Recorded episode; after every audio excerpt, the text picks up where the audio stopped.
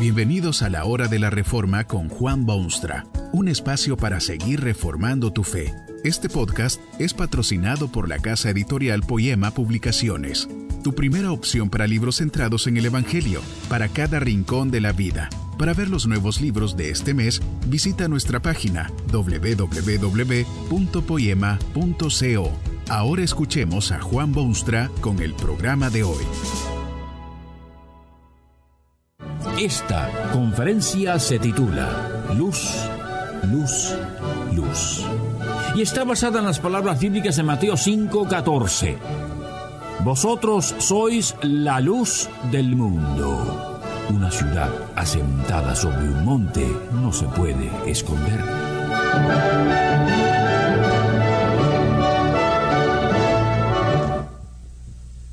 Para ser feliz y sentirse afortunado en el mundo es necesario tener una función o tarea.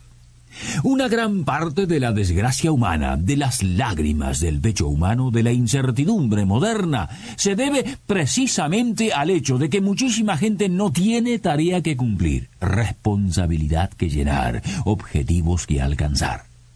Viven porque la vida es barata y porque no se atreven a suicidarse o porque es el escape más fácil, pero la verdad es que esas vidas no tienen significado, ni propósito, ni razón de ser. Qué distintas son las cosas con aquellos que han sido llamados por Dios y han echado su suerte con el Hijo de Dios han sido redimidos por la obra perfecta del único Salvador y eso transforma su vida entera. Han sido llamados a difundir su luz por el mundo. Luz, luz, luz en medio de las densas tinieblas. Esto es lo que Jesucristo su Señor y Maestro les dijo. Vosotros sois la luz del mundo. Una ciudad asentada sobre un monte no se puede esconder. La luz del mundo. Magnífica tarea y exigente función a la que han sido llamados todos aquellos que se declaran seguidores del Cristo. Eso da significado a la existencia, propósito a la vida y vigor al espíritu. Es una responsabilidad positiva, progresista, benéfica a quien la desempeña, pero también a los que lo rodean. En las sagradas escrituras el vocablo luz se utiliza repetidamente como símbolo de buenas cosas, tales como bondad, felicidad, verdad, justicia, sabiduría y amor, a veces se usa el término como si incluyese todo lo bueno y magnífico y apetecible que puede haber en la vida humana. Allí tiene usted, por ejemplo, el Salmo 27, donde el salmista prorrumpe en alabanza y dice, Jehová es mi luz y mi salvación. ¿Qué felicidad o satisfacción puede ser mejor que esa? Jehová como socio inseparable en el negocio de vivir. Quien tiene esto no tiene por qué sentir temores ni miedos, ha sido restaurado íntegramente a lo que Dios siempre quiso para el hombre, su criatura. Esto da la impresión de que beneficia ciertamente a los creyentes, poseen todo lo que la luz simboliza. Pero la fe cristiana no es una fe egoísta, sino altruista. Al ser designados como la luz del mundo, han sido llamados a resplandecer en el mundo, a sembrar la luz, a difundir sus rayos brillantes en toda dirección. Los creyentes no son solamente poseedores de la luz, sino más específicamente transmisores de esa luz. Jesucristo se refería a esta tarea seguramente cuando dijo que una luz no se enciende y se pone debajo de una mesa o queda escondida debajo de una caja, sino que más bien se la pone sobre la mesa y alumbra a todos los que están en la casa. No debe usted olvidar aquella otra ocasión en que Jesucristo habló también de luz dijo que Él era la luz del mundo y El que me sigue no andará en tinieblas, sino que tendrá la luz de la vida. Jesús es la luz por excelencia. Vino al mundo para iluminar. Hablando de él decía el apóstol Juan que él era la luz verdadera que alumbra a todo hombre. Los creyentes son la luz del mundo en un sentido más bien secundario. Son como la luna que refleja la luz brillante del sol. Fíjese usted en esa lámpara eléctrica en su sala. Por sí sola no puede emitir un solo rayito visible de luz tiene esa función de iluminar únicamente si está unida a un sistema eléctrico que le proporciona el poder necesario para brillar y alumbrar. Jesucristo es la luz del mundo, ciertamente, pero esto es lo maravilloso de esta realidad.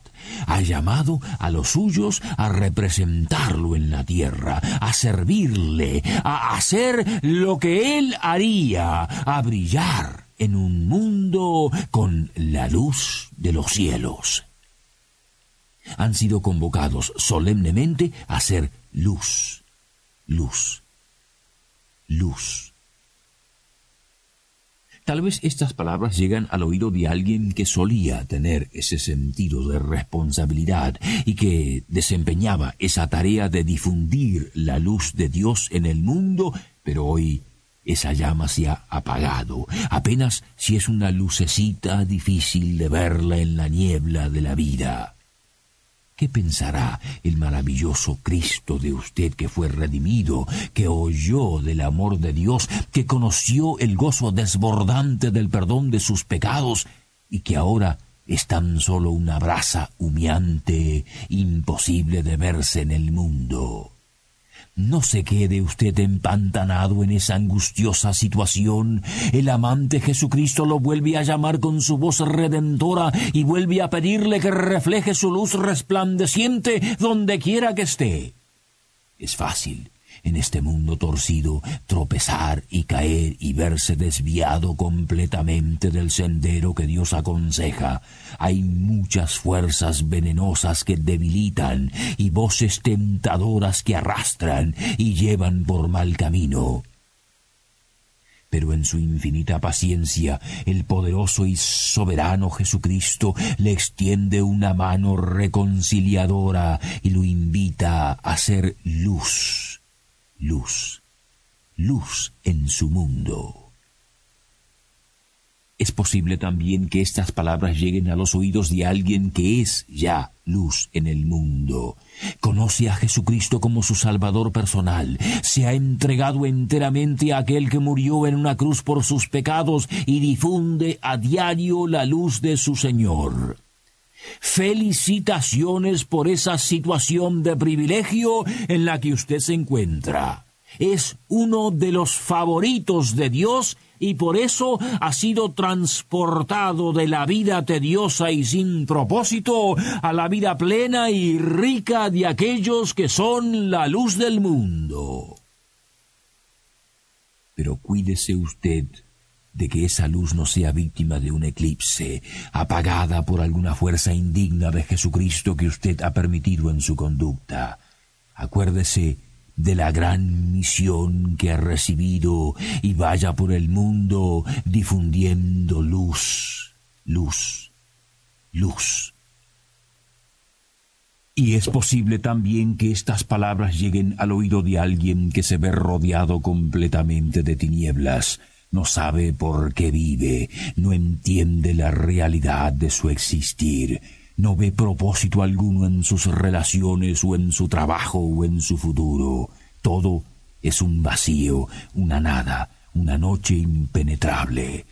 Quiere ser feliz y afortunado, pero se considera de todos los hombres el más miserable. Tan solo la cobardía lo detiene en el sendero del suicidio. Providencialmente, el Dios de amor ha hecho posible este encuentro personal. Jesucristo ha enviado a sus hijos a sembrar su mensaje de luz por toda la tierra porque Dios sabe que hay hijos pródigos que lloran en la soledad de su martirio espiritual. No desespere, porque Cristo vino al mundo para traer luz e iluminar a todo hombre y para que el que le sigue no ande en tinieblas, sino que tenga la luz de la vida. Esa luz ha llegado hoy a su vida. No la apague ni huya de ella. Se cuenta la historia de un hombre que estaba a cargo de un faro en la costa de Noruega. Vivía allí con sus dos pequeños hijos. Cierto día el farolero tuvo que ir a la ciudad en busca de provisiones. Se levantó una tormenta y no pudo regresar. Llegó la hora de prender la lámpara en el faro, y María, la mayor, le dijo a su hermanito Pedrito, tenemos que prender el faro. Sí, contestó el hombrecito, pero no podemos hacerlo, no podemos alcanzar aquella lámpara.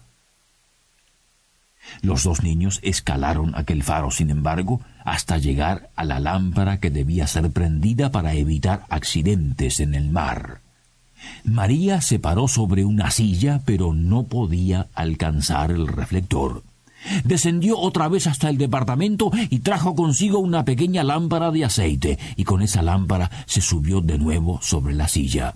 Tal vez con esta lámpara puedo alcanzar el reflector, le dijo a su hermanito. Pero todavía no alcanzaba aquellas alturas. Bájate, bájate, le ordenó Pedrito. Yo sé lo que vamos a hacer. María saltó de la silla con aire de curiosidad.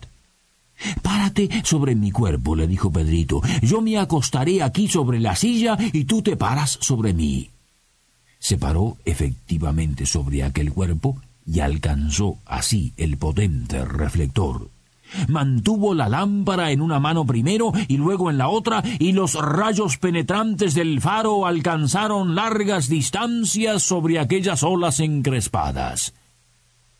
¿Te duele el cuerpo, Pedrito? Preguntó luego de un tiempo. A esto contestó el muchacho Por supuesto que duele, pero mantén prendida la luz en el faro. Dios quiere que usted brille en su mundo para guiar a los perdidos. Dios se lo pide. El mundo lo necesita.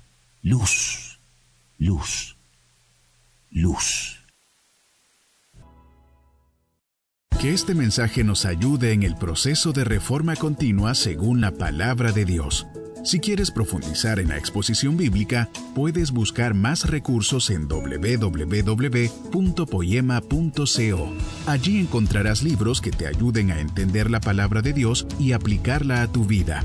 Poema, el Evangelio para cada rincón de la vida. Nos vemos en el próximo episodio de La Hora de la Reforma con Juan Bonstra.